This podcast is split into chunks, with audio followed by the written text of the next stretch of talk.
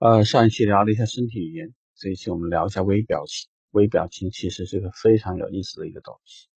我相信，如果说真的这个人要去做刑侦啊、做破案啊，那么微表情是一个他一定会重视的一个环节，因为每个人听到一个跟他相关的信息时，他都容易显示出来微表情。这个微表情可能是非常瞬间露出的开心。喜悦、得意、失落，或者各种有可能会把你内心世界展示无遗的一个状态。有一个连续剧呢，我们在前期的节目聊过，《Lie to Me》，别对我说谎。他的主演之前演过《海上钢琴师》，啊，这是我很喜欢的一部电影。这个演员，呃，虽然显示出来一些非常特别的个性，但是不失为一个非常好的学习教材。所以，如果你觉得，除了听一下电台以外，你不愿意看书，这个连续剧假设没有看过，建议看一看。为什么要聊这个？在卖车的时候，如果客户显示出成交意望意愿的时候，其实销售顾问很多是下意识会很难抑制自己的兴那种兴奋感，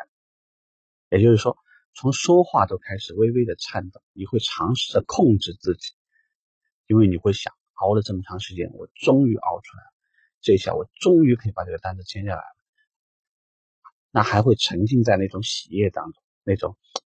这个老板终于认同到我不一样，或者说我在一个很重要的时刻为这个团队就贡献了一单，然后我现在又比那个销冠强或者差那么一点点，就是你每个非常小的那个表情，其实都容易把你的信号传递出去，不是所有的人都会去细细的观察，但是。一般来说，类似于像我这样的，我们这样的销售人员，如果对方有意识的在灌输某种东西，我们都可以从他跟我们交流的诚恳感觉。如果说怎么去判断判断一个菜鸟和老鸟呢？我告诉你很简单的一个概念，就是菜鸟比较热忱、热情、主动，但是他非常的单纯，单纯到所有的快乐、痛苦。每一个很小的感觉，他都会通过他的表情，通过他当时所传递出来的口气，都能非常明显的感觉到。只要告诉他，上一分钟我们聊得很好，我下一分钟突然有事要走，你马上失望的感觉，失望的口气就会从他口中传出。而且一些情商比较差的销售顾问，当得知好不容易申请价格，客户却要回去再考虑一下的时候。马上口气就不好听，这种都是代表一种极低的情商。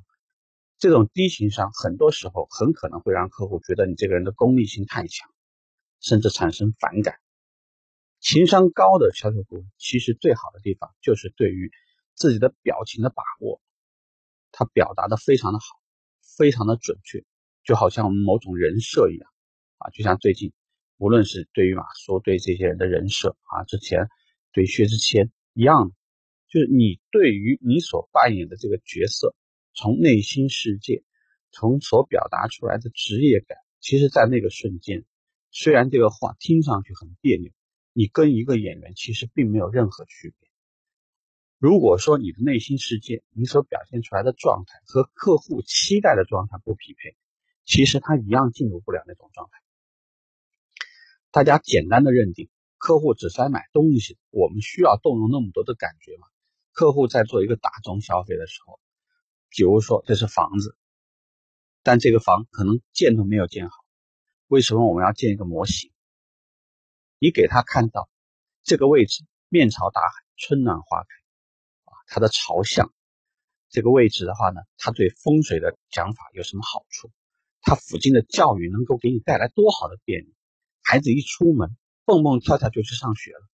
中间没有任何交通的一个风险，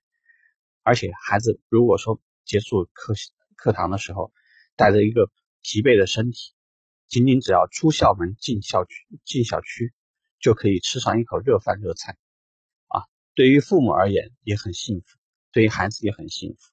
附近的医疗又如何如何的方便。你在说这个话题的时候，你可以感受，你可以认真的去观察。客户的反应，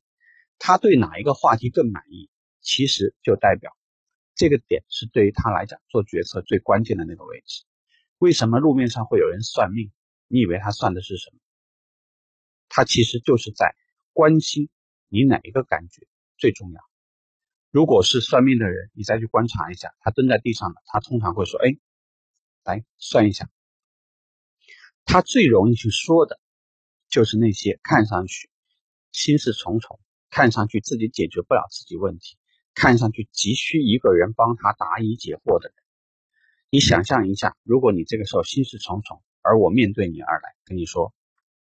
哎呀，有心事啊，或者说呀，有麻烦，谁没有麻烦？不管是哪方面的麻烦，谁没有困惑？尤其是当你面露面露难色，或者你内心当中有事的时候，一些内心当中非常不强大的人，或者精神世界很差、很弱的、气场很弱的人，其实非常容易被人感给影响到。”所以在这种状况下呢，大家一定要注意，就是千万要控制好自己的微表情，因为这个地方不仅